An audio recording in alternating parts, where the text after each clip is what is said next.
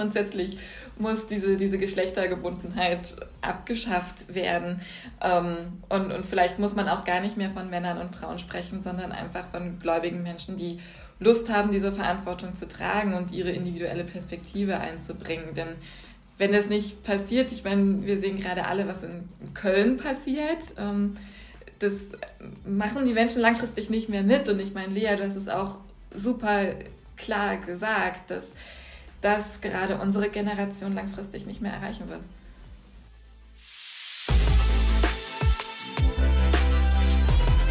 Agape Christi.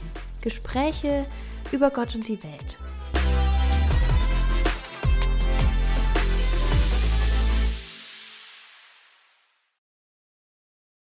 Willkommen zu Agape Christi Gespräche über Gott und die Welt. Ich bin Magdalena. Und ich bin Lea. Und wir freuen uns, dass du heute wieder dabei bist. Und falls du heute das erste Mal zuhörst, freuen wir uns natürlich auch riesig über dich. In unserem Podcast wollen wir nämlich dich und uns selbst ermutigen. Du fragst dich jetzt vielleicht, wozu denn?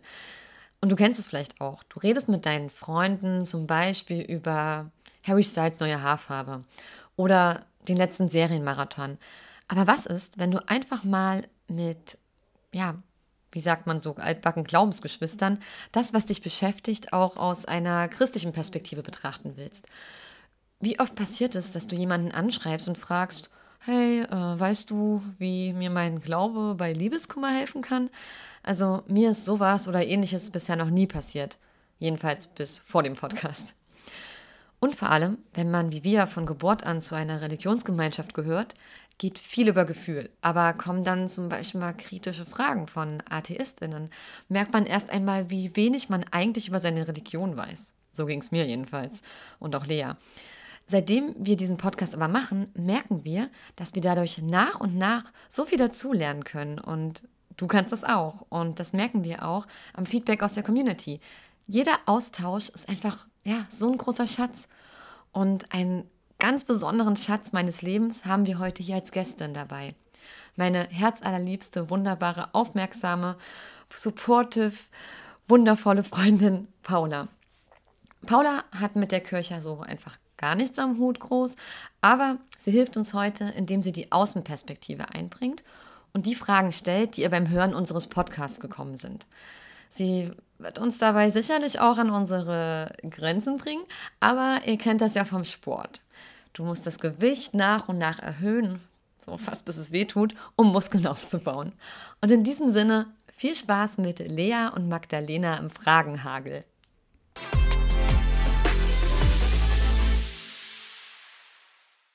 Dann herzlich willkommen zu einer neuen Folge Agape Christi. Jetzt auch von meiner Seite. Ich bin Lea und ich freue mich, dass wir heute wieder zu dritt hier sitzen. Denn wir haben eine Gästin dabei, eine Freundin von Magdalena, die Paula.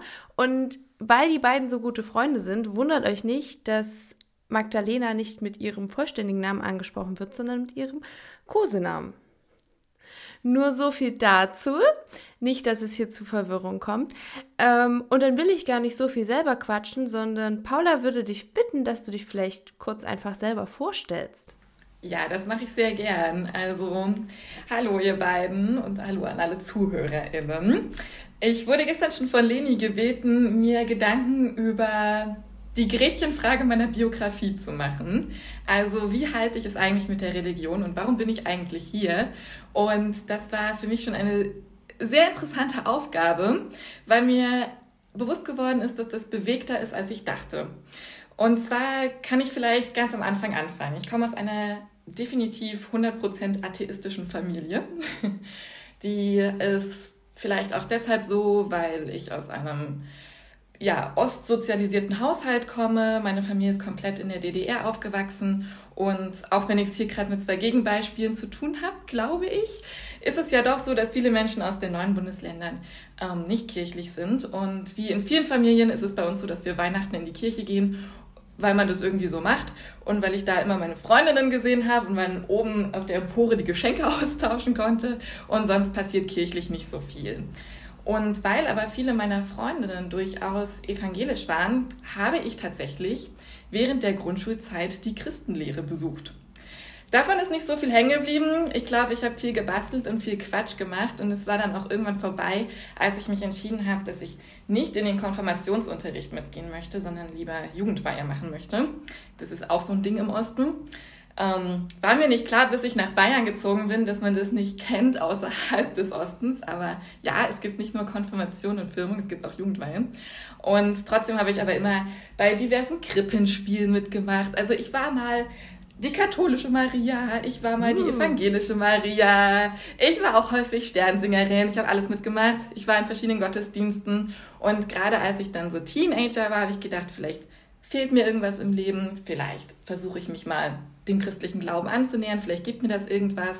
Das hat dann ähm, so lustige Ausmaße angenommen wie einen Bibellesekreis, einen evangelischen und gleichzeitig, ich habe das nachgelesen, 2011 einen Papstbesuch denn da war der Papst tatsächlich in der Stadt und irgendwie, ich weiß nicht mehr wie, bin ich da in eine Karte gekommen. Die waren damals sehr umkämpft, die Karten für die Predigt von Papst Benedikt.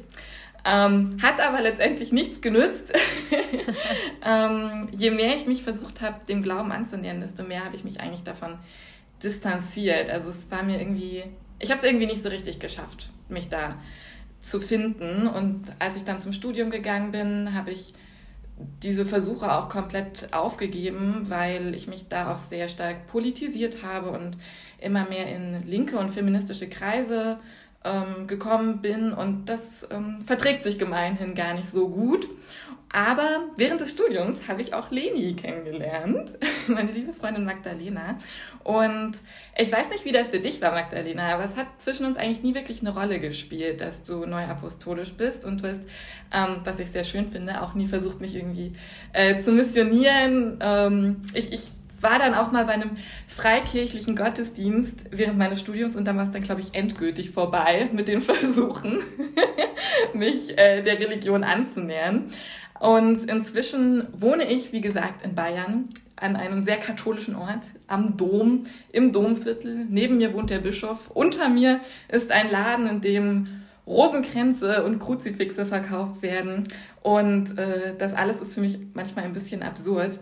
Aber seit wir in dieser Corona-Situation leben, und jetzt kommt langsam der langgespannte Bogen, warum ich heute hier bin, kann ich ähm, viel besser an Magdalenas kirchlichem Engagement teilhaben. Denn sie macht das ja alles online, so wie diesen Podcast hier oder einen sehr gut laufenden Instagram-Account, den wir alle kennen und lieben und einen YouTube-Channel.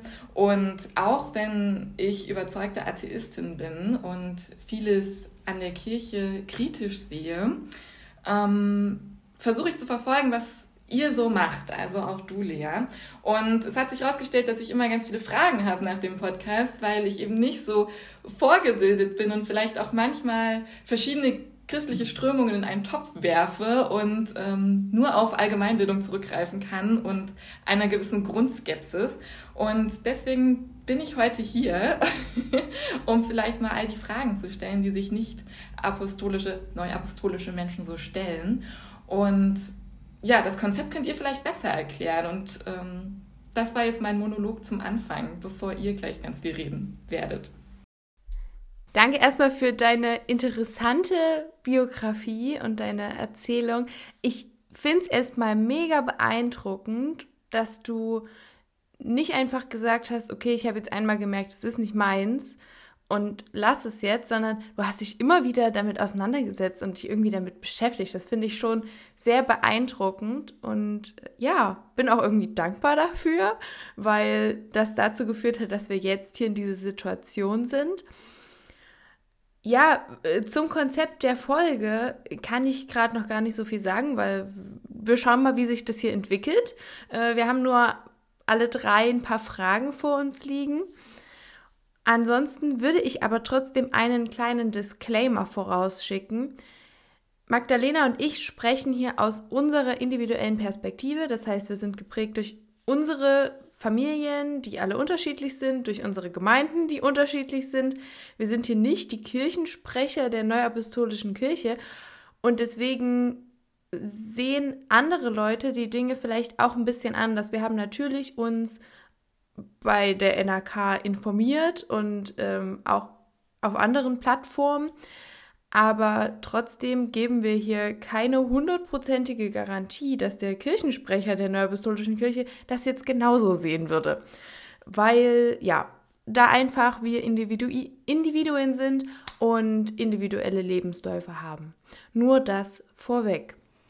Genau, und das ist ja das, was wir im Podcast ja auch immer wieder merken und weswegen wir den Podcast auch machen. Denn wenn man irgendwie als Naki aufwächst, dann ist da alles so schön muckelig und so schön und toll und man fühlt sich wohl. Und dann kommt man zum Beispiel an die Uni oder trifft auf andere wundervolle atheistische oder agnostische Freunde, die dann mal so Fragen stellen, über die man selber noch nie nachgedacht hat. Und deswegen bin ich total dankbar, das habe ich bestimmt schon oft gesagt, aber dass wir durch den Podcast dann uns doch mal wieder mehr mit unserer eigenen Kirche auseinandersetzen.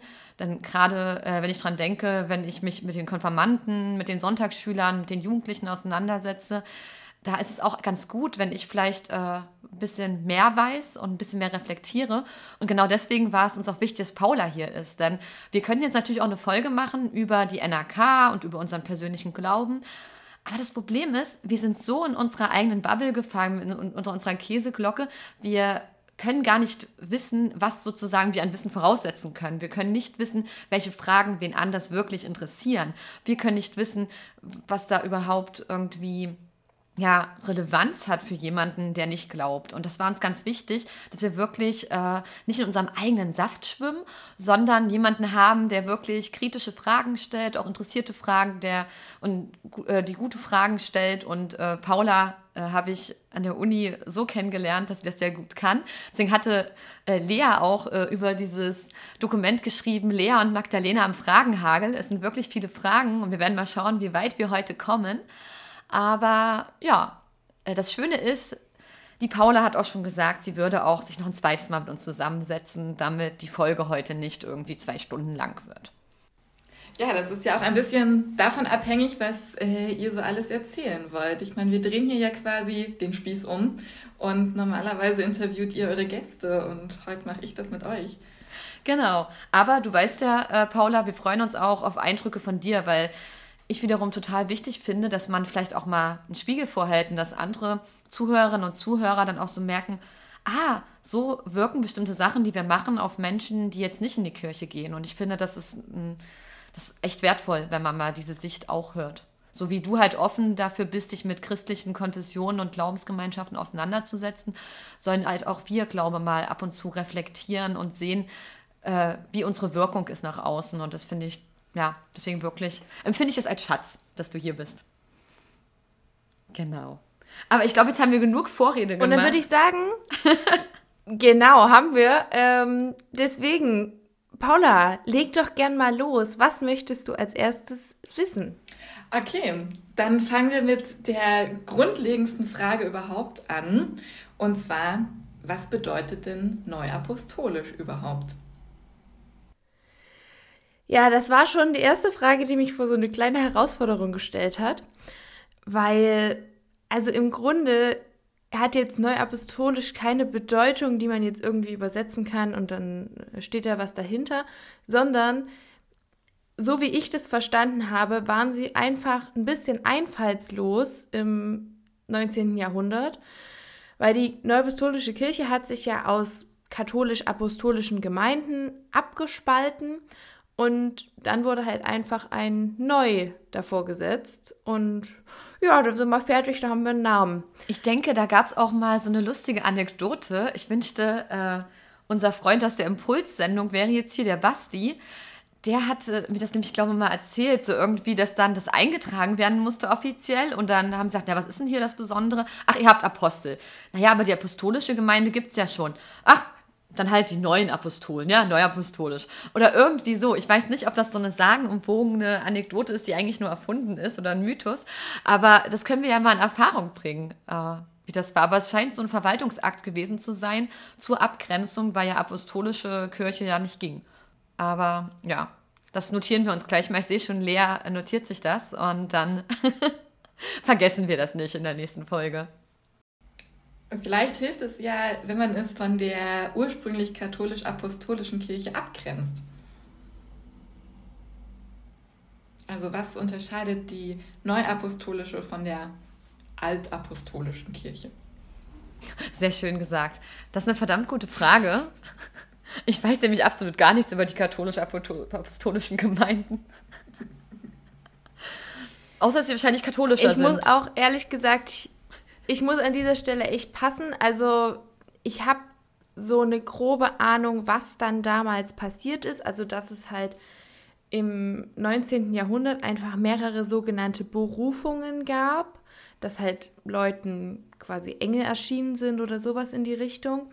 Und da gab es einfach mehrere Abspaltungen und eine davon ist dann halt mal die Neuapostolische Kirche geworden. Also es hat sich, ich glaube, die apostolischen Gemeinden haben sich in England gegründet und dann gab es aber in Hamburg nochmal irgendeine Abspaltung und irgendwann kam halt die NRK dabei raus.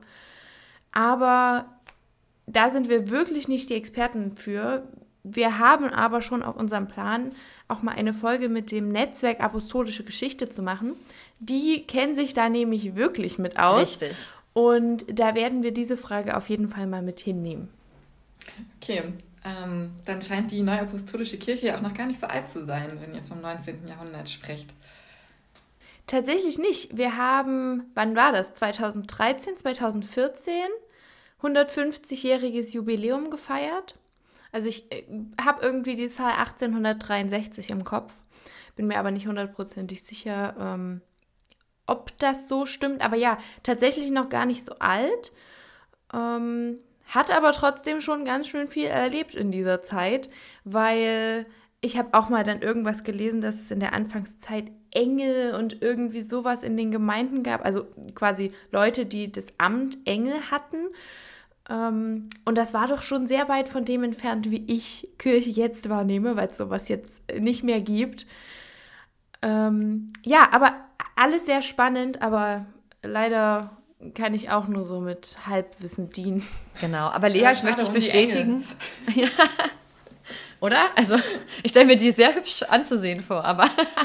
mhm. Genau. Aber ich möchte nur kurz äh, Lea bestätigen. Also, als Gründung offiziell äh, steht 27. Januar 1863 in Hamburg. Hast du die Zahl gut, die abgespeichert aus dem Konfirmandenunterricht? Weil da lernen wir das so ein bisschen, nee, schon im Religionsunterricht, ich glaube im dritten Lehrjahr, das ist so das härteste Jahr, weil so im ersten ist so viel Wiederholung, äh, so ein bisschen, ja, wie war das denn mit der Bibel? Und dann jetzt das zweite Jahr geht auch noch, aber dann im dritten, das wird dann richtiger NRK, Historien, Deep Talk. Äh, das ist dann äh, schon sehr, sehr anspruchsvoll. Genau. Aber da freuen wir uns wirklich auf das Netzwerk Apostolische Geschichte. Er wird nicht nur gebastelt. genau. genau. Nee, also in der Sonntagsschule und in der Vorsonntagsschule wird auch viel gebastelt. Also in der Vorsonntagsschule wird viel gebastelt, in der Sonntagsschule wird viel gemalt, aber dann Religionsunterricht, mehr so wirklich schulischer Unterricht und dann, also Frontalunterricht fast schon mit ein bisschen Diskussion und dann Konfirmandenunterricht ist wirklich mehr so Richtung Ethik und Philosophie, wo man über ne, so die Theologie, Theologie redet, wo man ein bisschen über auch die wie verhalte ich mich als Christ im Glauben, mit Herausforderungen, wie gehe ich mit dem Tod um, wie gehe ich mit allen solchen Sachen um. Und ähm, ja, schon spannend. Ich würde, glaube ich, für, für die ZuhörerInnen, die genauso unwissend sind wie ich, doch nochmal einen Schritt zurückgehen und genau nachfragen, was es mit diesen Aposteln auf sich hat. Also kurz gesagt sind Apostel erstmal ein Amt in der Neuapostolischen Kirche, quasi wie in anderen Kirchen der Bischof oder ähm, der Pfarrer. Die haben halt bestimmte Funktionen. Und äh, grundlegend kann man erstmal sagen, gibt es verschiedene Stufen in der äh, Neupostolischen Kirche. Also man fängt halt mit dem Diakon an, der so ein paar Befugnisse hat. Dann kommen verschiedene Priesterämter, die halt auch heiliges Abendmahl ausgeben dürfen und so. Und dann gibt es die Stufe der Apostel, das ist quasi so die höchste Stufe. Und die dürfen, ich sag mal, alles, was man machen kann. Und das ist auch so ein bisschen der USP der Neuapostolischen Kirche, dass man halt an lebendige Apostel glaubt, die eben auch im 19. Jahrhundert berufen wurden. Da ging das los, dass eben gesagt wurde, wir brauchen wieder Apostel wie damals zu Jesu Zeit. Und dann wurden, ich glaube, auch zwölf berufen. Und irgendwann sind die aber halt auch wieder weggestorben. Und dann wurde das einfach wieder aufgefüllt und irgendwann aus organisatorischen Gründen wurde halt gesagt, okay, wir brauchen aber noch mehr. Und irgendwann war das nicht mehr nur auf die zwölf Apostel begrenzt, sondern es gibt jetzt, ich weiß nicht wie viele, bestimmt eine dreistellige Zahl an Aposteln in der Neuapostolischen Kirche auf der ganzen Welt. Und die sind quasi schon angelehnt an die Apostel aus Jesu Zeit. Also es ist wirklich, Lea, ne, wie diese, dieses richtige Wort Apostolos, also wie wir es kennen aus dem Neuen Testament, ist der Gesandte, ne? Und wir gehen davon aus, dass es ein Gesandter, äh, also nicht im Sinne von, dass der jetzt irgendwo runterplumpst aus dem Himmel, sondern dass äh, äh Jesus ihm direkt diesen Auftrag gibt, wie es so in der Bibel war. Und ich habe mal geguckt in diesem vierten Glaubensartikel, also wir haben so zehn Glaubensartikel, die lernst du dann vor allem im, in der, im Konfi-Unterricht. Und die werden halt dafür gesandt, äh, bis zu seinem Wiederkommen mit dem Auftrag zu lehren. Ne, das machen sie zum Beispiel durch äh, die Gottesdienste. In seinem Namen Sünden zu vergeben. Das machen sie in jedem Gottesdienst. Also auch wenn kein ähm, im Gottesdienst kein Apostelgrad ist, denn es kann ja nicht in jedem Gottesdienst in jeder Gemeinde ein Apostelgrad sein, dann wird immer wieder betont, dass sozusagen mit, der, mit dem Auftrag des Apostels sozusagen jetzt die Sünden vergeben werden. Ne? Also sozusagen der Priester sagt auch so, ey, ich mache das jetzt nicht, sondern äh, wir sind nun mal die Neuapostolische Kirche und das ist sozusagen über den Apostel, der in einer anderen Gemeinde gerade ist und dort auch die Sünden vergibt.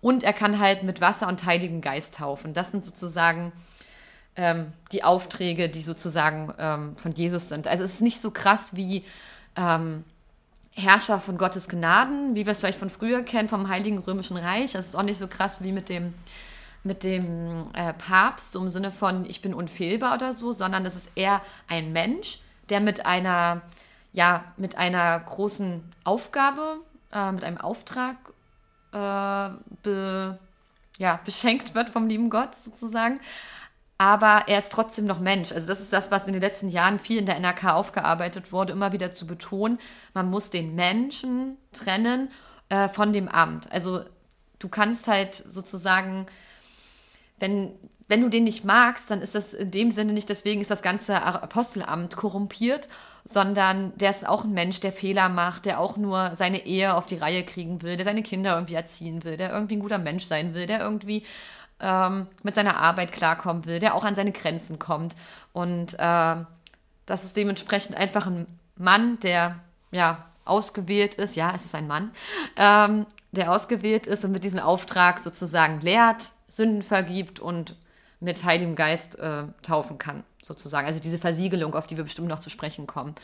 Und ansonsten ist das ein ganz normaler Dude, der irgendwie hier über die Welt geht und seine ganz normalen alltäglichen Probleme hat. Genau, und es hat halt noch einen Organisationsfaktor, weil wir halt auch in so Regionen aufgeteilt sind, also um jede größere Stadt, quasi so landkreismäßig. Das ist ein Bezirk. Dann gibt es eben die sogenannten Apostelbereiche und das ist meinetwegen ein ganzes Bundesland zum Beispiel. Und dafür ist dann ein Apostel zuständig. Und dann gibt, geht es eben immer noch ins Größere. Dann gibt es den Bezirksapostel, der ist zum Beispiel für ganz Süddeutschland zuständig.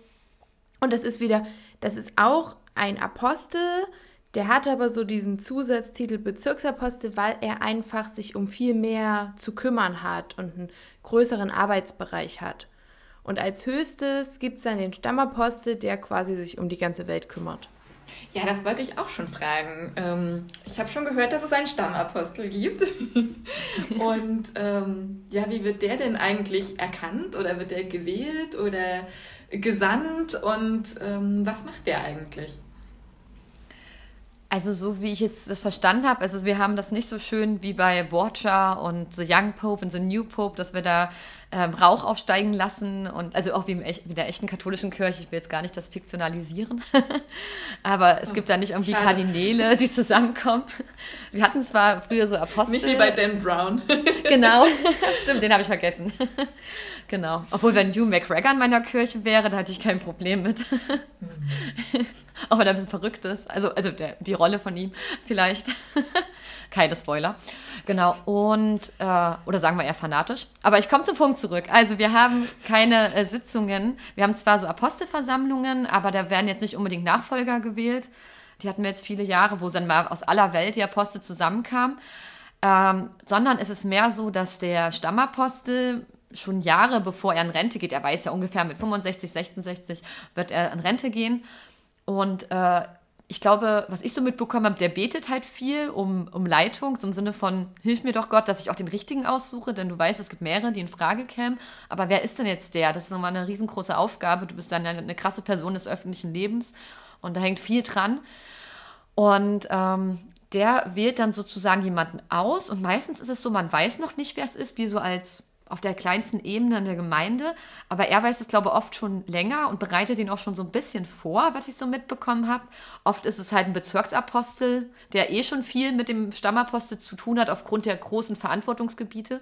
Also wenn ich mir vorstelle, jemand, der jetzt NRK Nordost hat, was ja demnächst äh, alles rum Brandenburg, Berlin bis Thüringen von Hamburg aus und so umfassen wird, das ist ja ein Riesengebiet und eine Riesenverantwortung. Genauso wie der Süddeutsche und NRK West, das sind ja riesige Bereiche. Und die haben halt oft natürlich mit dem Stammapostel zu tun und oft kommt aus diesem Kreise auch jemand. Ne? Also es ist wie so der nächste Schritt. Lea? Genau, es ist auch tatsächlich so, dass du in der NRK quasi die Karriereleiter hochklettern musst und mm, sie eigentlich nicht überspringen kannst, kannst keine Stufen überspringen. Also der Stammapostel wird jetzt nicht sagen, hier, da gibt es aber einen Priester in Buxtehude und der wird jetzt mein neuer Stammapostel, sondern die sollen schon irgendwie Erfahrung mitbringen. Ähm, dementsprechend bringen sie halt auch immer ein gewisses Alter mit. Äh, das kommt noch dazu. Ja, aber die werden quasi so ein bisschen angelernt und es gibt jetzt seit ein paar Jahren, ich würde es jetzt nicht Trend nennen, aber so entwickelt sich das dahin, dass es immer Helfer gibt, die ein paar Jahre vorher eingesetzt werden. Also nicht nur beim Stammapostel, dass der einen Helfer bekommt, sondern auch beim Bezirksapostel, der bekommt dann einen Helfer. Und es ist dann schon absehbar, dass die dieses Amt, wenn der andere in Rente geht, übernehmen werden. Also, ähm, weiß nicht, ob es da was Vergleichbares gibt, so Vize-mäßig. Ähm, der Vize kann dann nachrücken. Und dadurch haben die einfach schon ganz engen Kontakt und werden über Jahre angelernt. Aber es ist tatsächlich nicht so ein demokratisches äh, Wahlverfahren, dass wir sagen, alle kriegen einen Wahlbrief und dürfen dann ihre Stimme für Leute abgeben, sondern für den ganz, für das ganz normale NRK-Mitglied ist es immer so ein bisschen eine Überraschung. Mhm.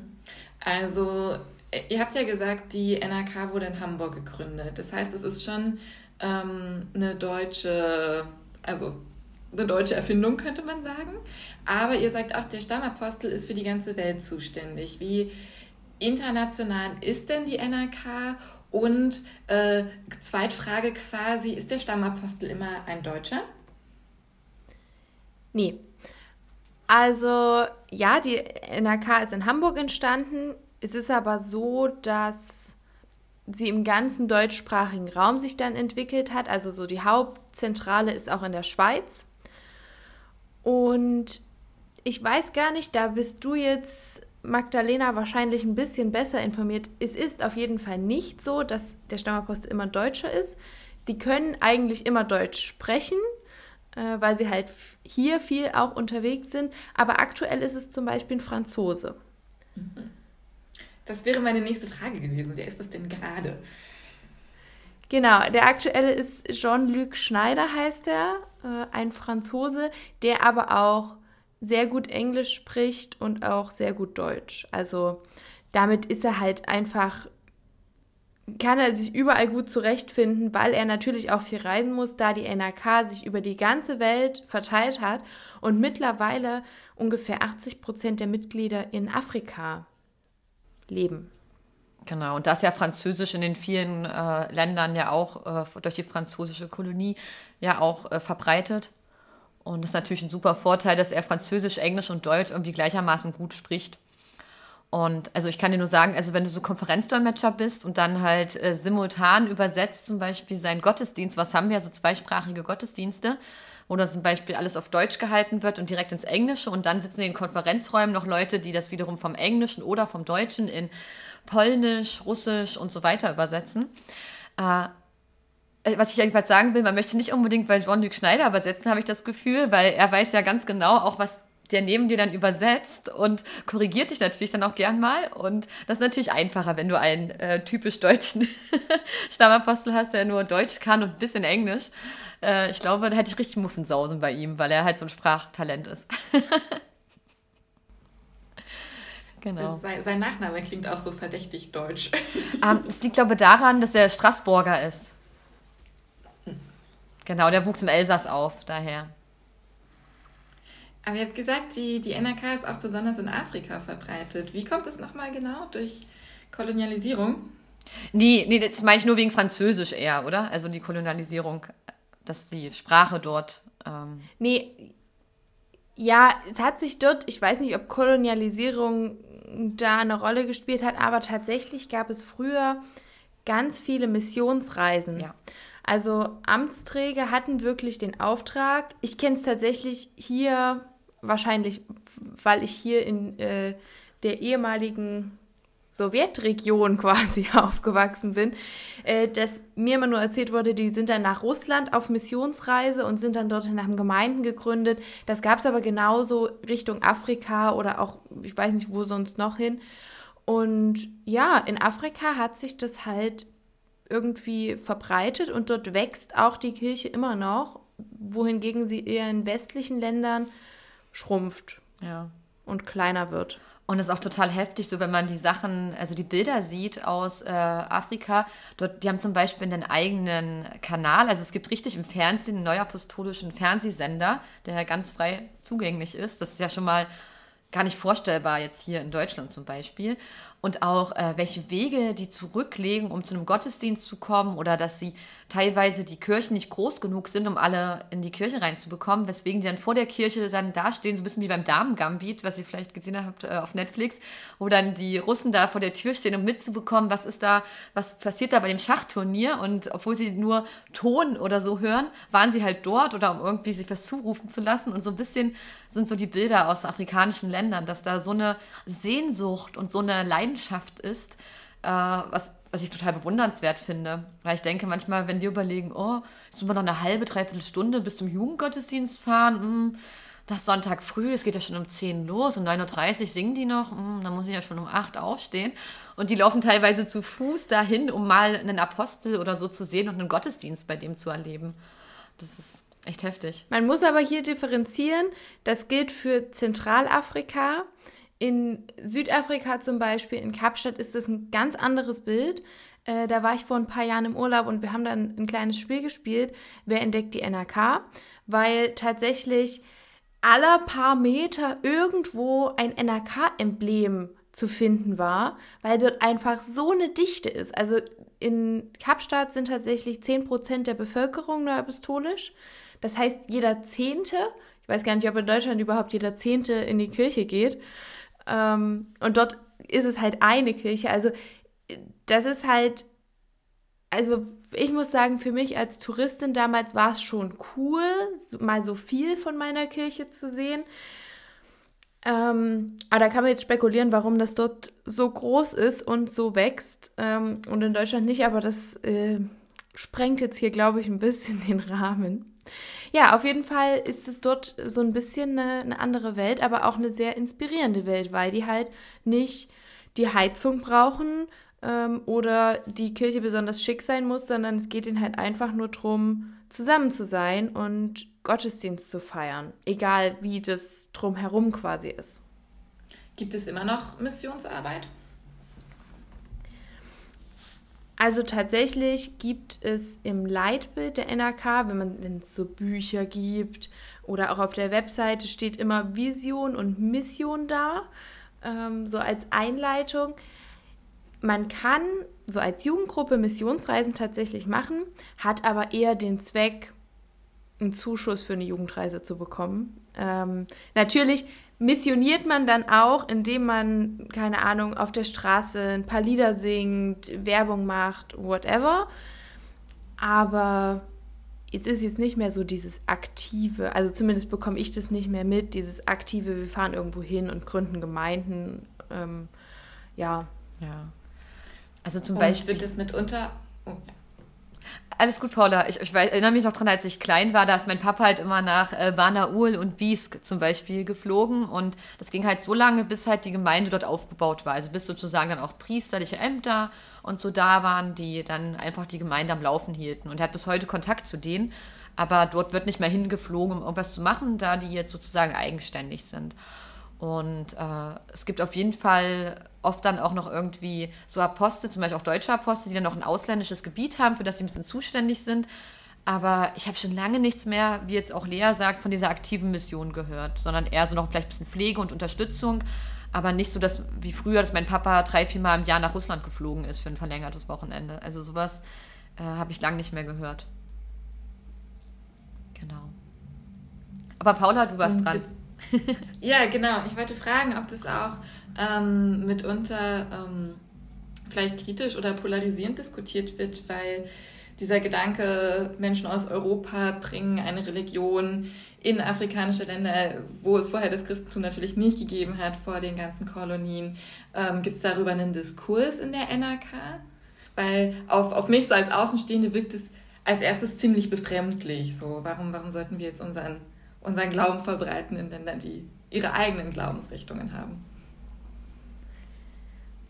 Also im Grunde ist das erstmal der christliche Auftrag, geht hin in alle Welt und erzählt quasi von Gott und von Jesus.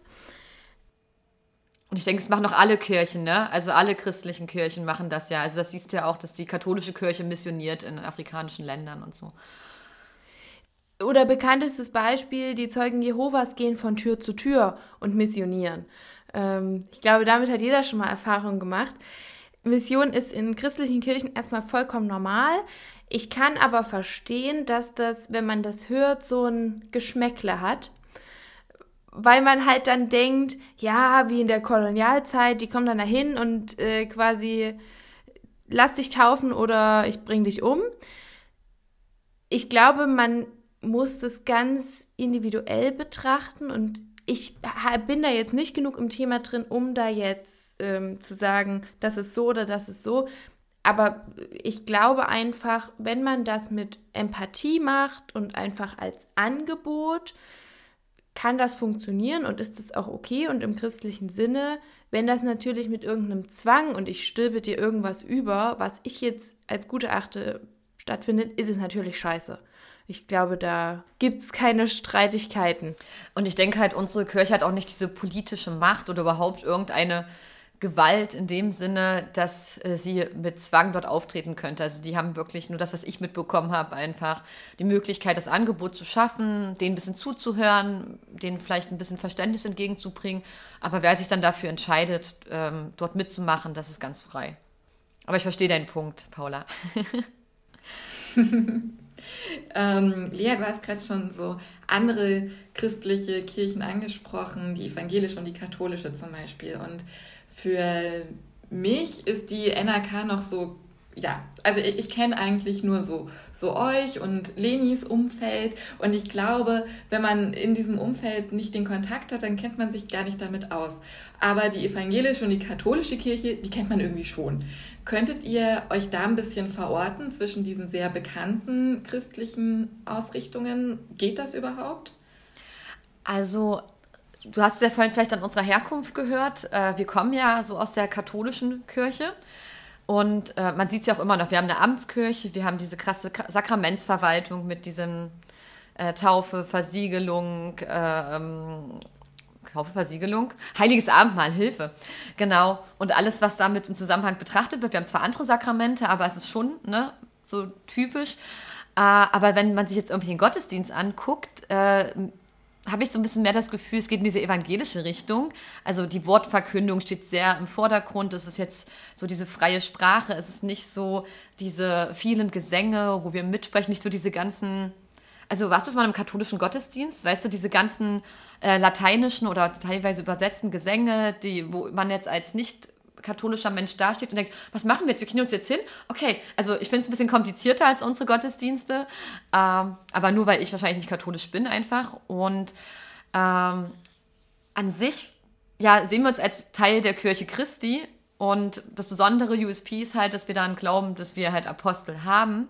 Und wir warten halt bis dahin, bis Jesus wiederkommt, halt darauf und versuchen das Beste draus zu machen. Aber es geht ganz viel immer, es kommt darauf an in der Theologie, worum es geht. Also ich gucke mir immer total gerne die Aufzeichnungen von meinem Papa an. Der geht immer in so Seminare von einem Herrn Dr. Kiefer. Der ist sozusagen so der Nummer eins NRK-Theologe und er macht ganz tolle Seminare und zu jedem Thema, was kommt, verortet er da auch immer die Sachen und sagt so, in der evangelischen Tradition ist das so und durch Luther ist das so und so entstanden, aber in der allgemeinen katholischen Kirche war das so. Und dann siehst du auch immer so, dass es Überschneidungen zu beiden gibt äh, und auch Unterschiede, aber dass wir halt auch schon was Eigenes haben. Und das entwickelt sich ja auch. Ne? Also, wenn ich überlege, äh, ich glaube, seit 2012 haben wir den Katechismus, wo nochmal alles so wie so ein Glaubenshandbuch, wo alles niedergeschrieben wurde, wie glaubt die NRK, äh, die, ja, da erfährt man sehr viel darüber, wie wir uns verstehen, aber ist ja auch eine Frage, die du gestellt hast, gibt es zum Beispiel ein Studium? Und also wir haben jetzt nicht diese Größe, nicht diese Manpower, nicht diese ähm, finanziellen Mittel, um zum Beispiel einen akkreditierten Studiengang für neuapostolische Theologie anzubieten. Aber man kann sich sozusagen darüber informieren. Und ich weiß nicht, wie du es nimmst, Lea, also so in diesem Spannungsfeld zwischen katholisch und evangelisch. Also früher hätte ich auch klar gesagt, dass wir eher am evangelischen dran sind. Mittlerweile von der Struktur und der Offenheit her ist es leider eher am katholischen dran. Also jetzt nicht, weil ich irgendwas gegen Katholiken oder Katholizismus habe, sondern einfach, diese Sachen, die ich jetzt nennen äh, werde, weil ich damit ein Problem habe. Also, dass wir eben keine Frauen im Amt haben, kein Segen für gleichgeschlechtliche Paare. Das zum Thema Offenheit, dass das einfach ähm, in der evangelischen Kirche anders aussieht, ist klar. Und da würde ich mir einfach wünschen, dass wir uns mehr dahin orientieren. Aber auch so die Organisationsstruktur, dass wir eben so hierarchisch aufgebaut sind und ein Oberhaupt haben, das ist ähm, klar aus dem katholischen kommend, weil die evangelischen Kirchen einfach ganz anders aufgebaut sind. Ich glaube, über die ähm, Aspekte, die du angesprochen hast, die du kritisierst, werden wir später noch mal ein bisschen ausführlicher sprechen. Aber vielleicht schon vorab die Frage: Gibt es eine Entwicklung, da was zu verändern? Ja, würde ich klar sagen, weil die NRK ja auch lange Zeit das Stigma Sekte hat, hatte. Ähm, also ich habe es in der Schule tatsächlich auch noch als Sekte kennengelernt und kann jetzt auch verstehen, woher das kam, weil die Geschichten, die meine Mama aus ihrer Kindheit erzählt hat, schon noch klar so sind, dass die mit viel mit Angst arbeiten, mit Zwang, ähm, mit diesem Alleinstellungs- oder wie nennt man das? Ex Inklusivitäts... Exklusivitätsanspruch. Äh, genau, das war's. Also so, wir sind die einen und nur durch uns kommt man in den Himmel. Das hat sich, wenn man die Kirche offiziell betrachtet, sehr verändert. Da sind wir sehr viel offener geworden. Aber natürlich gibt es immer noch Menschen, die so aufgewachsen sind und die das immer noch weiterhin predigen und verbreiten. Da muss man wirklich unterscheiden zwischen der Institution Kirche und dem Individuum, das dann da vorne steht. Aber es hat eine Öffnung stattgefunden. Deswegen bin ich auch zuversichtlich, dass wir uns weiter öffnen und mit der Zeit gehen. Aber Kirche ist auch träge und da spielen viele Einflussfaktoren mit rein. Deswegen, naja, ich hoffe einfach, der Prozess ist nicht mehr so lange. Ja, also ich spüre da wirklich diesen krass, also diese krasse bürokratische Prägung. Also das irgendwie, ich bin in verschiedenen Projektgruppen und dann gibt es teilweise Untergruppen, wo direkt einfach was gemacht wird, wo wir uns für Vico zusammensetzen und schon mal was klären, weil wir wissen, bis das in der Kirche angekommen ist, äh, sind drei Jahre vergangen. Und was ich sehr spannend finde, weil wir ja gerade schon mal das Thema afrikanische Gemeinden und so hatten. Unter der Hand, können wir ja mal so sagen, wurde uns ja, ich, wir nennen ja keine Quellen, schon öfter gesagt, ja, also eigentlich Frauen im Amt, das können wir uns schon vorstellen, aber bedenkt mal, ihr seid jetzt hier äh, in Westeuropa und äh, in der westlichen Hemisphäre und jetzt kommt aber die, kommen die 80 Prozent äh, afrikanischen Gemeinden. Und für die wäre das natürlich unvorstellbar, dass da eine Frau predigt. Im Sinne von, also es wird immer so ein bisschen als, mh, aus, ich will es nicht aus, als Ausrede bezeichnen, aber schon so ein bisschen, also als Argument. Genau. Es ist eine Ausrede. Ja. Es ist die gleiche Ausrede, die die katholische Kirche auch benutzt. Ja. Und es gibt für mich keinen Grund, weil ja, wir sind eine internationale Kirche, das kann ich auch nachvollziehen, aber das he heißt es für mich als Mitteleuropäerin, dass ich mich nach einem Land in Afrika und deren Kultur und deren Standards orientieren muss, weil ähm, ich glaube, dann wären wir leider hier noch nicht so weit. Ähm, deswegen verstehe ich nicht, warum man nicht einfach den Unterschied zwischen den Ländern und Kontinenten wahrnehmen kann. Natürlich muss man in Afrika auch Emanzipierung und, und Feminismus fördern und so. Das ist überall extrem wichtig. Aber hier sind wir an einem ganz anderen Punkt und warum nicht sagen, okay, Europa ist halt schon bereit dafür. In Europa dürfen jetzt Frauen dieses Amt bekommen. In Afrika warten wir halt noch fünf Jahre oder so. Ich glaube, das ist jetzt nur eine Idee. Ich wette einfach, es gibt irgendeine Lösung, aber es gibt, glaube ich, auch genug, die immer noch ein Problem mit Frauen haben oder mit Frauen, die was sagen wollen und zu sagen haben und es deswegen, ja, einfach ein paar Leute gibt, die das blockieren. Ich fand es sehr bezeichnend in äh, unserer Konfi-Stunde, in der unser Apostel zu Besuch war. Da kam lediglich am Ende eine Frage von einem Konfirmanden, die er spontan gestellt hatte. Und das war, was würden denn dann die Frauen anziehen, wenn sie Amtsträgerinnen wären? Weil bei uns trägt man ja diesen schwarzen Anzug, weißes Hemd, schwarze Krawatte. Und seitdem gibt es bei uns so ein bisschen im Freundeskreis den Running Gag so, okay, das größte Problem an der Sache ist, wir wissen nicht, was die Frauen anziehen sollen, standardisiert, weil man das nicht so gut standardisieren kann. Und daran scheitert es. Und darüber reden die wahrscheinlich schon seit fünf Jahren, was wir Frauen dann anziehen sollen. ja, und oh je, vor allem, ja. Klingt, klingt nach vielen Scheinargumenten. Ja, das würde auch offiziell nie jemand so sagen, aber ich kann mir echt vorstellen, dass sie über sowas nachdenken und sich daran aufhalten, teilweise, weil das halt, es klingt jetzt für uns wie eine Detailfrage, aber natürlich ist es wichtig, wenn du eine gewisse ähm, Institution bist, dass es da irgendwie klare Regeln gibt. Das ist natürlich, äh, diese ganze strukturelle Sache ist da schon wichtig und es muss einheitlich sein und so weiter. Aber ich habe schon gesagt, dann gibt es halt einen Wednesday-Dress für alle Frauen oder halt eine schwarze Hose und einen schwarzen Blazer. Dann muss halt die Kirche uns ausstatten. Dann musst du eine eigene Modelinie machen. Dann kaufen wir uns fünfmal das gleiche Outfit und dann sind wir auch ready. Ne? Aber ja, man kann es auch unnötig kompliziert machen. Und deswegen äh, gibt es zum Glück viele aktive Bewegungen, die sich dafür einsetzen, schon, dass Frauen predigen können. Auch wenn dann immer das Argument kommt, Lea, ne?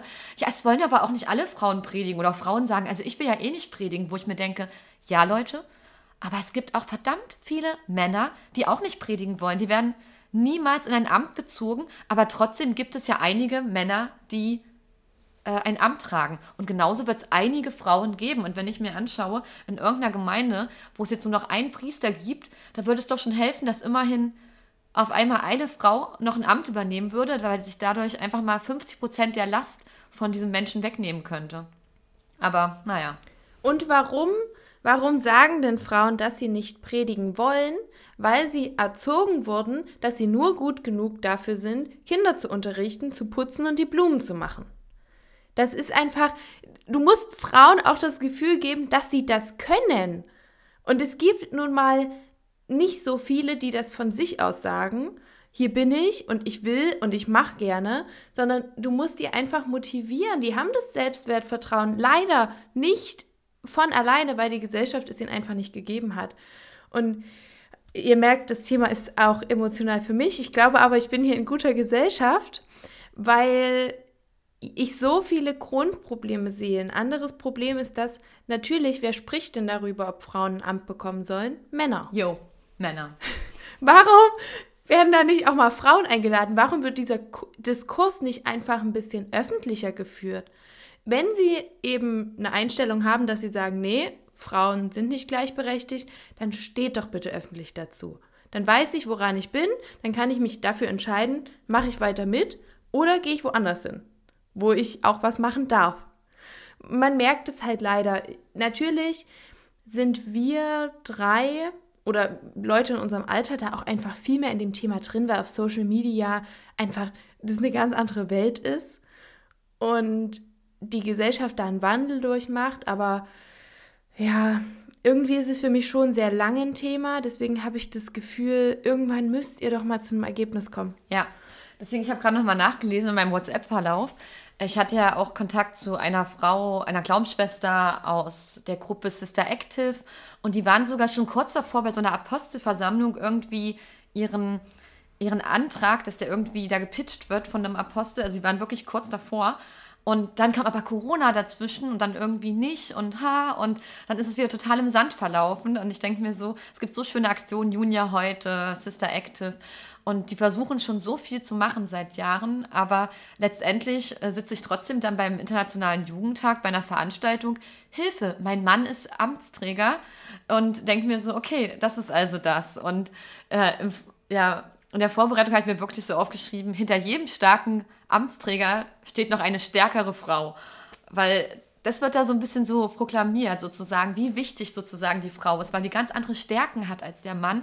Und äh, es wird ja immer darauf geachtet. Und früher war das ganz schlimm. Also ich glaube, du bist eigentlich nur Priester geworden, wenn du verheiratet warst. Also das ist das, was ich aus meinem Umfeld kenne.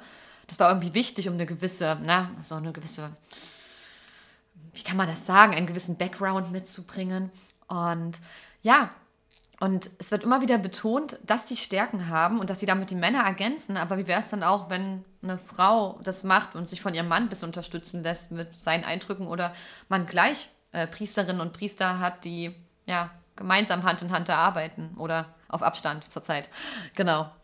Ähm, ja, das ist total schwierig. Und deswegen versuche ich immer meine kleine Schwester, die ist jetzt vier Jahre alt, ich versuche dann immer, wenn sie irgendwie betet, sie immer wieder zu ermutigen, dass sie betet oder ihr dann zu sagen, so, ah, oh, vielleicht wirst du mal Priesterin, weil ich mir denke, ich möchte, dass sie von Anfang an denkt, hey, du kannst das werden, wenn du möchtest, weil ich weiß, sie hat diese Präsenz, sie kann sich ausdrücken, obwohl sie erst vier Jahre alt ist. Ich sehe, die könnte eine super Hammer-Predigerin werden. Und ich möchte ihr gar nicht erst so diese Barrieren aufstellen, genau wie ich bei meinem Neffen gesagt habe, wenn er irgendwie die Bibel aufgeschlagen hat und dann Gottesdienst nachgespielt hat, hat so, sage ich das dann auch meiner kleinen Schwester und sage so, hm, naja, lass das mal lieber, mach mal einen Blumenschmuck und so. Das ist doch so schön mit den Blümchen. Also, ah, Hilfe. Emotionales Thema. Genau. Und ich muss auch wirklich sagen, also ich persönlich, äh, ich glaube, ich hätte da voll Bock drauf, aber ich habe mich nie dazu positioniert, weil ich auch irgendwie nicht so dieses Selbstbewusstsein hatte. Genau das, was Lea angesprochen hat, weil ich mir so denke, wer bin ich denn, mir das rauszunehmen? Weil wenn du da vorne stehst vor diesen Menschen und du musst ja jeden Sonntag und jeden Mittwoch irgendwie das schaffen, diese Gemeinde irgendwie das Interesse da zu behalten, die richtigen Sachen zu sagen. Du weißt ja jetzt alleine jetzt im Podcast, wie oft ich Angst habe, was Falsches zu sagen, wo man dann so denkt, äh, also Lea und Magdalena, die haben ja gar keine Ahnung von in der Kirche, in der Kirche und Gott sei Dank sind die keine Priesterinnen, weil die nur Mist erzählen würden. Das weiß ich ja nicht, wie das aufgenommen wird.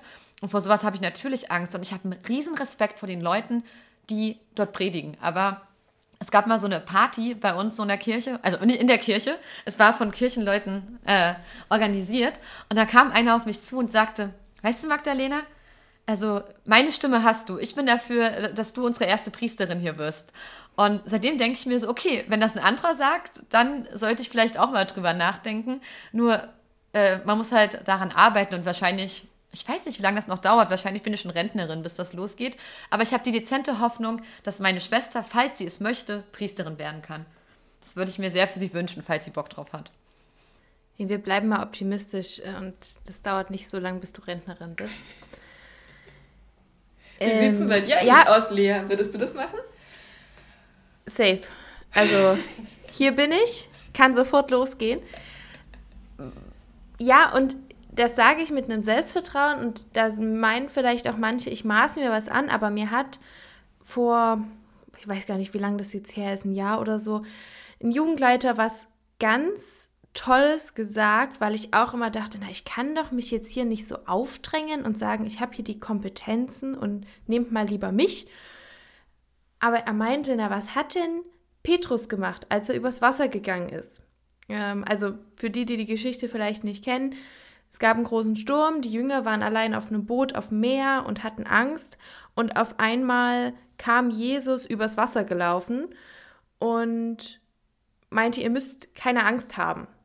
Und ähm, Petrus hat sich dann getraut und ist ähm, zu und wollte zu Jesus hingehen und so sagen, wenn du wirklich Jesus bist, dann lass mich jetzt zu dir rüberlaufen.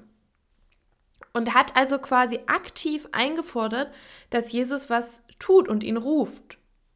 Und das ist das, was ich mir quasi auch rausnehme, dass ich sage, hier bin ich, ich kann das, ich will das, ruft mich und fordere quasi andere dazu auf, mich auch wahrzunehmen. Das ist natürlich jetzt eine Einstellung, die einfach nicht so verbreitet ist, die auch auf Gegenwehr stößt. Aber ich glaube, dass es solche Leute braucht, um das Thema voranzutreiben. Unbedingt. Und ich möchte damit auch einfach rüberbringen, jeder kann das. Oder jeder, der es möchte, kann das. Aber im Grunde glauben wir daran, dass wir alle den Heiligen Geist in uns tragen und damit die Bibel und Gottes Wort verstehen können und eine Verbindung haben. Das hat nichts mit dem Geschlecht zu tun. Natürlich gibt es Leute, die einfach dafür gemacht sind, vor Leuten zu sprechen oder denen das leichter fällt und andere, denen es nicht leichter fällt. Und ich sage auch nicht, dass ich dorthin gehen würde und sage, ja, ich schüttel das hier aus dem Ärmel, weil das auch trotzdem eine Herausforderung ist, aber man muss es sich zutrauen und es muss halt auch einfach Leute geben, die mutig sagen, wir wollen das und wir fordern das ein. Das war doch mit dem Frauenwahlrecht nicht anders. Da sind auch Frauen auf die Straße gegangen und haben gesagt, wir fordern das für uns ein. Genauso fordere ich das für mich und alle anderen Frauen ein. Genau. Und ich glaube halt, ich merke das immer wieder bei irgendwelchen Veranstaltungen, wenn dann, also zum Beispiel, ich habe Redaktionssitzung vom Gemeindebrief und automatisch, wer wird immer zum Beten aufgerufen? Immer die ehemaligen Amtsträger, also die jetzt schon in Ruhe gesetzt sind oder die Amtsträger, die anwesend sind. Und ich denke mir immer so, warum werde ich nicht gefragt? Ne? Und ich bin dann immer so der Typ, ich will jetzt auch nicht so im Sinne von, ey, hier bin ich. Also, nein, also jetzt nicht wie Lea, also im Sinne von, jetzt kommt der Rest. Also, hier bin ich und ich kann das voll gut, darum geht es mir gar nicht. Mir geht es darum, da eine gewisse Awareness zu schaffen, dass auch wir als Frauen beten können, also ne, so eine Grashalmbewegung. Und dann hatte ich wieder andere Vikos, wo ich auch wieder gemerkt habe, oh, jetzt kommen so Sprüche wie, ah, gut, Magdalena, dass du da bist, du kannst ja Protokoll führen, äh, also im Sinne von als Frau und ich dann sage, ähm, Junge, das ist sexistisch. Er so, wieso? Ich meine das doch positiv, wo ich dann wieder merke, okay, ist so dieser typische Boomer, der halt äh, Sexismus damit gleichstellt, dass etwas Negatives gesagt wird, aber es gibt auch in der positiven Richtung, äh, auch wenn er mich lobt, dass ich angeblich toll Protokoll schreiben kann, ist es trotzdem sexistisch. Und dann äh, in solchen Momenten bin ich dann immer so mm, und versuche zum Beispiel jetzt in meinen Jugendstunden dann bewusst äh, vorher die Mädels anzusprechen oder Gebetskreise zu machen, wo einfach wir ne, alle nacheinander mal kurz beten, dass jeder seine Gedanken einbaut oder halt vorher die Jugendliche anzusprechen und sie zu fragen, hey, wäre es okay, wenn du heute betest? Und was mir halt aufgefallen ist, es gibt dann aber auch diese Glanzmomente, zum Beispiel beim IoT haben wir eine Andacht gemacht und wir waren, waren wirklich viele Leute, ich glaube 400 Leute oder so waren im Publikum und dann hat spontan, meinte so der Leiter dieser Aktion, es war so ein Theaterstück und er meinte dann so, ja, äh, Magdalena, du hast doch kein Problem mit Überraschungen. Und dann hat er einfach gesagt, du betest am Ende hier für alle, obwohl da auch, keine Ahnung, Bezirksapostel und so dabei sind. Und das war für mich so ein Magic Moment, dass mir das einfach zugetraut wurde von diesem Priester, dass ich vor dieser großen Gruppe für alle sprechen darf. Und das, das war, das hat mich echt berührt. Und seitdem merke ich jetzt immer wieder, wenn ich das thematisiere, auch bei den männlichen Priestern, dass immer öfters auch mal passiert, dass die sagen, hey Magdalena, möchtest du beten? Oder Antje, möchtest du beten? Oder wer auch immer da sitzt, möchtest du beten? Und das finde ich halt richtig cool, wenn das so, dadurch, dass wir es immer wieder thematisieren und es mutige Leute gibt, wie zum Beispiel Lea oder die Leute von Junior heute oder von Sister Active, dass sogar ein bisschen ältere Menschen nochmal ein bisschen umdenken und sehen, hey, das ist auch total schön, es ist nichts besser oder schlechter, es sind auch nur Menschen, die ja den Heiligen Geist in sich wirken lassen wollen und einfach an Gott glauben und einfach auch dienen wollen. Was mich jetzt mal interessiert, äh, Gegenfrage, Paula, was ging dir denn jetzt so bei unseren Erzählungen durch den Kopf? ja, ich finde es super spannend, was ihr erzählt und finde es auch super, dass ihr da so klare Statements abgibt. Denn so wie das klingt, braucht es das. Und ähm, ich wollte gerade noch nachfragen, ob es auch eine richtige Bewegung gibt, so ein Pendant zum katholischen Maria 2.0 quasi. Denn solche Apparate wie eine Kirche sind einfach träge, wie ihr ja selbst schon gesagt habt. Und äh, sind auch deshalb träge, weil die Menschen, die Entscheidungen treffen, genau die sind, die da vielleicht ein paar Privilegien abgeben müssten. Und es ist wie überall, das äh, macht niemand gern und äh, Männer in privilegierten Positionen mit Einfluss und Entscheidungsgewalt machen das besonders ungern und das äh, verlangsamt Veränderungen auf jeden Fall. Und ich finde es interessant, dass ich merke, dass es euch ein sehr großes Anliegen ist, dass es aber nicht dazu führt, dass ihr euch irgendwie von eurer Gemeinde distanziert oder von eurer Kirche generell, sondern dass ihr eher ähm, versucht, einen progressiven Einfluss zu haben, statt zu sagen, seit Jahren passiert hier nichts, vielleicht ist das nicht so sehr Heimat, wie ich dachte. Stimmt das, wie ich das wahrnehme? Jein. Also tatsächlich ja, versuche ich mein Möglichstes etwas zu ändern. Ich habe aber auch schon Gespräche geführt und naja, quasi für mich ein Ultimatum irgendwo gesetzt, von dem ich hoffe, dass ich es nie quasi durchziehen muss, weil wenn die Kirche entscheidet, nein, keine Frauen im Amt, wird sie das nicht so offen kommunizieren. Das heißt, sie wird diesen Prozess, und das Gefühl habe ich nämlich momentan schon, einfach weiter rauszögern und auf die Frage, wann kommen denn Frauen im Amt, immer sagen, ja, darüber reden wir schon, da diskutieren wir schon drüber. Und ich habe halt schon so einen Punkt, wo ich sage, okay, wenn ihr das jetzt einfach noch ein paar Jahre mit uns macht, bin ich weg. Und dann bin ich auch mit einem Knall weg. Das kriegt ihr dann mit. Weil äh, wenn ich einfach nur still und heimlich gehe und sage, kein Bock mehr drauf, dann schade ich nur den Leuten in meinem Umfeld, die sehr offen für alles sind und wo ich eben schon das Gefühl habe, ich kann was verändern. Ähm, aber das kriegen die da oben nicht mit. Und die, wenn, wenn ich gehe, dann sollen die da oben das mitbekommen, dass sie merken, okay, wir können hier nicht mit den Leuten machen, was wir wollen, sondern die haben auch Bedürfnisse und Wünsche. Also von daher ja, ich versuche einfach was zu ändern, aber irgendwo ist bei mir dann auch eine Grenze erreicht. Und ich hoffe aber einfach, dass die nicht kommt, weil es für mich natürlich auch mit einem großen Verlust verbunden wäre, zu sagen, ich kehre dieser Kirche den Rücken zu. Ich hoffe, wichtige Menschen hören das hier gerade.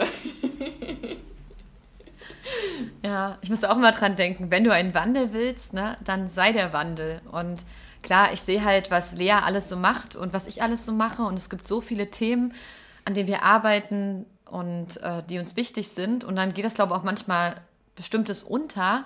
Aber ich bin froh und dankbar, dass es da tolle Frauen und bestimmt auch vereinzelt Männer, denke ich mal, gibt. Also Menschen, dass es Menschen gibt, die sich dafür einsetzen. Und das finde ich super. Und ich spüre das immer wieder, dass in meinem Umfeld wie gesagt, auch Männer sind, die äh, das total unterstützen. Und äh, ich hatte neulich äh, bei Jim Pocket so ein Video gesehen, da ging es darum, um Frauen im Amt auch, also was wünschst du dir von deiner Kirche? Und eine hat sich Frauen im Amt gewünscht und hat auch so gesagt, ich will auch nicht, dass wir erst gefragt werden, wenn wir schon total am Ende sind. Also so im Sinne von, okay, ah, jetzt haben wir keine andere Wahl mehr, dann äh, jetzt könnt ihr mal doch mithelfen, Frauen. Ihr seid so unsere letzte Wahl noch, weil das alles andere nicht geht. Wir wollen nicht die zweite Wahl sein. Ich denke, das Gefühl sollte man den Frauen nicht vermitteln, die man dafür begeistern will. Und Paula, weil du es angesprochen hattest mit diesen Privilegien abgeben, ich denke mir so, fast alle Priester und Apostel, die ich kenne, die sind an ihren Belastungsgrenzen. Die machen so viel, die haben so viel Verantwortung. Und ich frage mich halt, das, das kann es doch nicht gewesen sein. Also wie schön wäre es denn, wenn die noch ein bisschen Unterstützung bekämen. Das wäre doch auch für die äh, was Schönes, denn diese Privilegien sind nicht nur Privilegien, das sind verdammt viele Pflichten, verdammt viel Verantwortung, verdammt viele Probleme. Und wie schön wäre es doch, wenn wir einfach mal 20 Prozent mehr Menschen hätten, und das wären dann zum Beispiel Frauen, die dann sagen, hey, hier bin ich, so wie Lea, und sagen, ich helfe gern mit. Und ja, deswegen bin, ich ja schon froh, dass es teilweise so Sachen gibt, wie dass jetzt Frauen die Dienstpläne schreiben. Also, dass sie so ein bisschen auch in dieses äh, in diese ganze Gemeindeverwaltung mehr einbezogen werden. Das finde ich total toll. Bei mir in der Gemeinde macht das eine Frau und die macht das super, weil sie sich darauf konzentrieren kann und der Vorsteher, der es sonst machen würde, einfach schon so viel zu tun hat. Der macht einen tollen Job, aber er hat auch noch einen Beruf, weil das muss man vielleicht dazu sagen. äh, wenn du nicht gerade Bezirksapostel und Stammapostel bist oder ein Apostel mit einem großen Bereich, dann arbeitest du ja auch noch in deinem normalen Beruf. Das heißt, das ist ja nur ein Ehrenamt bei uns in der NRK. Und ich stell dir mal vor, du hast einen 40-Stunden-Job und dann halt noch eine Gemeinde zu leiten, wo so viele verschiedene Gruppen mit so vielen Bedürfnissen sind und so viele kleine Aufgaben und jeder hat sein Wehwehchen. Und wie toll wäre es denn, wenn wir überall zwei, drei Priesterinnen hätten in jeder Gemeinde, die noch da unterstützen? Ja, das Problem ist aber, dass ähm, aus meiner Perspektive das Privileg allein schon darin besteht, viel Arbeit und Engagement hin oder her, dass es eine männliche Stimme ist, die da vorne steht und gehört wird und die verbreitet wird. Und das ist sicherlich auch mitunter eine ziemliche Bürde und eine große Verantwortung, aber allein das Recht dort zu stehen, geweiht zu werden und ähm, ja, vielleicht auch den Fame zu bekommen, keine Ahnung, diese Verantwortung tragen zu dürfen und äh, sprechen zu dürfen, interpretieren zu dürfen mit den eigenen lebensweltlichen Erfahrungen, die eben männlich geprägt sind, das ist ein riesiges Privileg. Und ob man sich dem bewusst ist oder nicht und ob man gerne Unterstützung hätte oder nicht, das ähm, ja, ist, glaube ich, in jeder Kirche aktuell noch ein Problem. Ja, und das finde ich halt sehr traurig, wenn ich überlege, wir richten uns nach der nächsten Liebe und das ist so das Wichtigste für uns. Und gute Christen zu sein, dann finde ich das super unchristlich, äh, so auf seine Privilegien fixiert zu sein. Und deswegen finde ich es traurig, wenn Männer das aus diesen Gründen aufhalten sollten oder welche das tun. Ich meine, man kann ja nicht reingucken in die jeweiligen. Da gibt es bestimmt progressive und konservativere. Aber ich finde es sehr unchristlich in dem Moment. Ich weiß, wir machen alle Fehler, aber so verhärtet äh, zu denken, das steht nur den Männern zu, das, das passt doch gar nicht, oder? Also schlimm genug, dass, äh, keine Ahnung, man nicht, heute nicht mehr weiß, wer Junia die Apostolin war und dass Maria Magdalena klein gehalten wird und ähm, ja, Eva die Blöde ist, die den Apfel, also äh, einen mit einer Frucht verführt hat und so. Also, ja. Übrigens, demnächst werde ich ein Buch lesen, da geht es irgendwie, ich glaube, um Eva. Ich weiß nicht, ob ihr davon gehört habt, äh, wie sozusagen eigentlich die Frauen äh, in der Bibelzeit, also als sie entstanden ist, eigentlich schon voll viel zu tun hatten und wie dann aber durch das Patriarchat so in der katholisch oder in der damals allgemeinen Kirche, da hieß ja nicht katholische Kirche, äh, das kleingeschrieben wurde, die Rolle. Und das möchte ich unbedingt als nächstes lesen, weil ich da schon ganz gespannt drauf bin, was es da zu hören gibt. So an strukturellen Problemen. Das klingt sehr spannend. Ich würde unser Gespräch jetzt gern so langsam dem Ende zuführen, weil wir sind schon bei einer Stunde. Aber was ich, ich möchte gerne noch die Gelegenheit nutzen. Paula, du bist da ja auch ziemlich aktiv, was Feminismus angeht. Und ich wollte fragen, ob du irgendwelche Tipps oder Kniffe irgendwie uns noch mitgeben kannst für die Arbeit oder auch allen, die zuhören, weil es gibt bestimmt bei jedem Zuhörer, jeder Zuhörerin irgendeine Situation, wo es einfach, wo das Patriarchat noch sehr strong ist. Und ähm, ja, gibt es irgendwas, was man da machen kann, womit man es noch beschleunigen könnte, die Veränderung? hm, wie wär's mal mit einem Streik? Das ähm, war, glaube ich, mal tatsächlich auch eine Idee aus der katholischen Kirche, ähm, dass, dass Frauen ihre, ihre Rolle in der Kirche bestreiten, um deutlich zu machen, welche Rolle sie letztendlich schon haben und zu zeigen, dass sie eine sehr stützende Funktion haben, aber eben leider nur eine stützende Funktion. Ähm, ich glaube, das wäre so das Wirkmächtigste.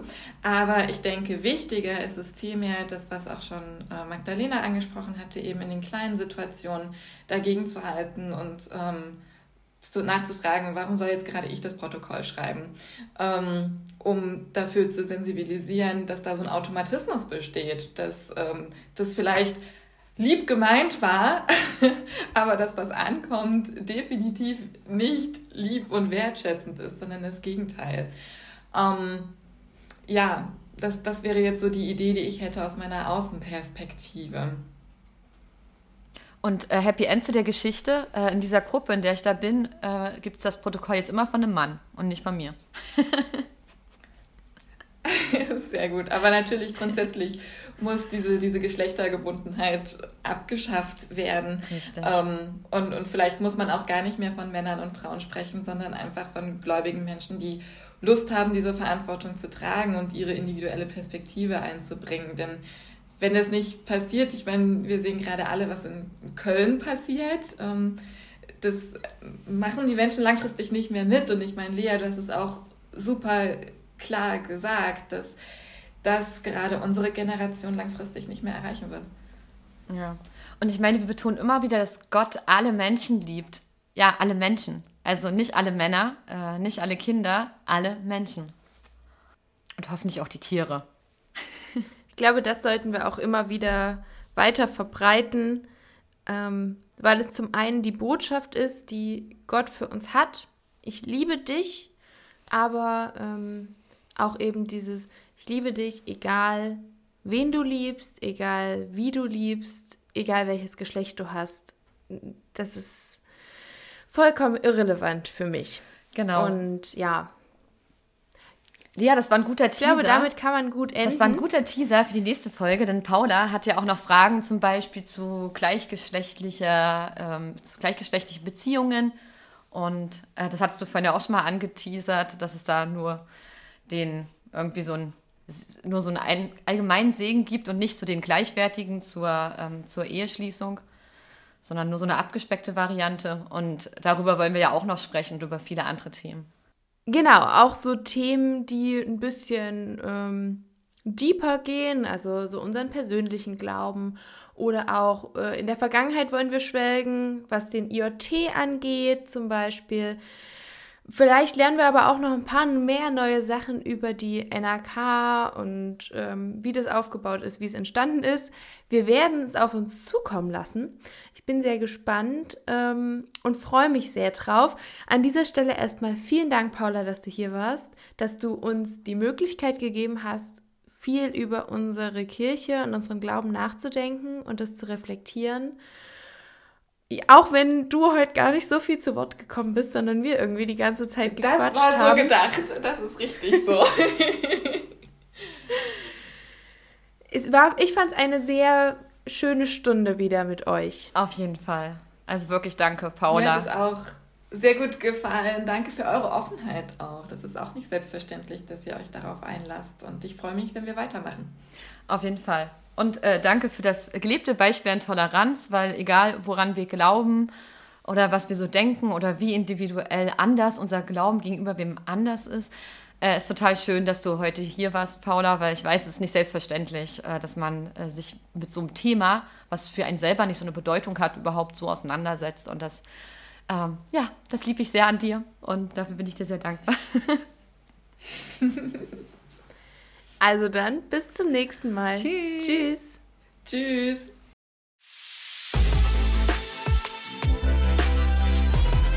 Agape Christi. Gespräche über Gott und die Welt.